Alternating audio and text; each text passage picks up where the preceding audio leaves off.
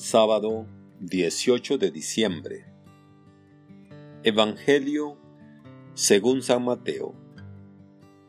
Cristo vino al mundo de la siguiente manera. Estando María su madre desposada con José, y antes de que vivieran juntos, sucedió que ella, por obra del Espíritu Santo, estaba esperando un hijo. José su esposo, que era hombre justo, no queriendo ponerla en evidencia, pensó dejarla en secreto. Mientras pensaba en estas cosas, un ángel del Señor le dijo en sueños, José, hijo de David, no dudes en recibir en tu casa a María, tu esposa, porque ella ha concebido por obra del Espíritu Santo. Dará a luz un hijo y tú le pondrás el nombre de Jesús, porque él salvará a su pueblo de sus pecados. Todo esto sucedió para que se cumpliera lo que había dicho el Señor por boca del profeta Isaías. He aquí que la Virgen concebirá y dará a luz un hijo, a quien pondrán el nombre de Emanuel, que quiere decir Dios con nosotros. Cuando José despertó de aquel sueño, hizo lo que había mandado el ángel del Señor y recibió a su esposa. Palabra del Señor. Gloria a ti, Señor Jesús. Reflexión. Hermanas y hermanos, la presentación de los antepasados de Jesús que escuchamos ayer concluía con dos nombres María y José. El Evangelio de hoy centra la atención en esas dos personas y las presenta como figuras fundamentales y muy humanas a través de las cuales Dios realiza su proyecto de salvación. Al escuchar el relato de hoy, es importante desmitificar a María y a José y descubrir en ellos a dos personas tan humanas como cualquiera. Y en su humanidad, con dudas e incertidumbres, se abren a la acción de Dios en sus vidas. Muchas veces deshumanizamos a la Virgen María y a San José, creyendo que eran personas sin sentimientos humanos y sin proyectos humanos.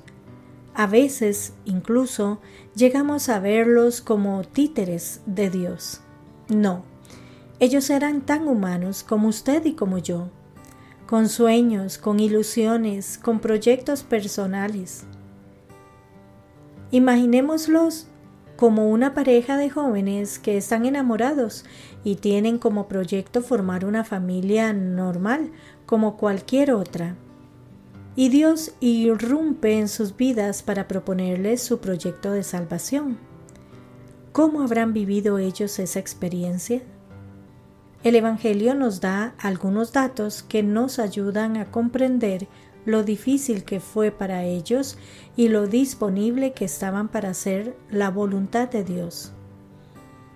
San Mateo nos presenta hoy la encrucijada en la que se encontró José ha tomado una decisión, repudiar a María en secreto. Pero hay algo que no se lo permite, algo en su interior le impide llevar a cabo tal decisión. Dios le habla en lo más profundo de su corazón y él, siendo un hombre justo, atiende a lo que Dios le está proponiendo. José recibe la misión de acoger al hijo que María espera, de ponerle un nombre, de cuidarlo y educarlo.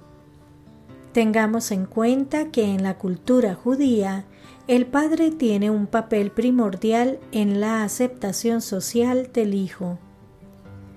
José no es el padre biológico, pero debe asumir el rol de padre en todos los sentidos le anuncian el origen divino de su Hijo.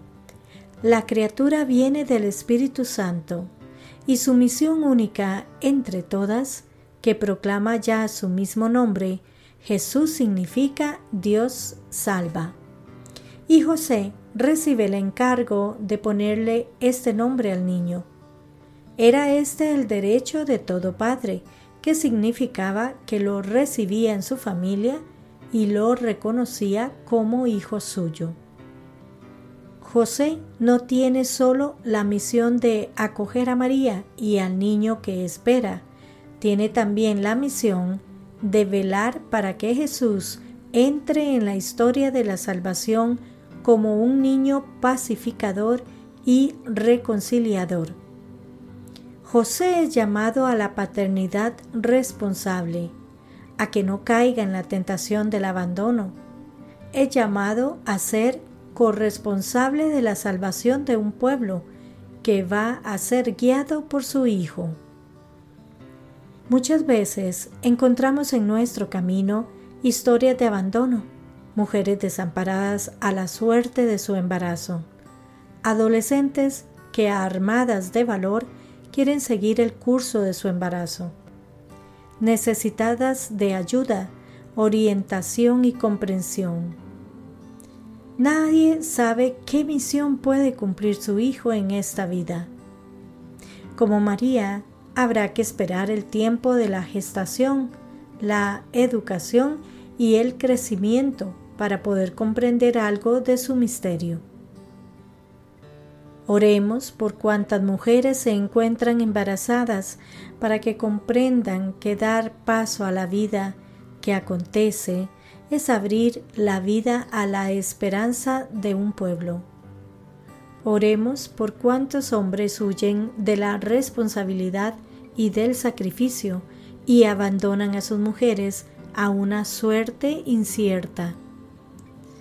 Oremos para que en esta sociedad la vida sea valorada y respetada desde el momento mismo de su concepción y comprometámonos nosotros en la defensa de la vida. Que Dios les bendiga y les proteja.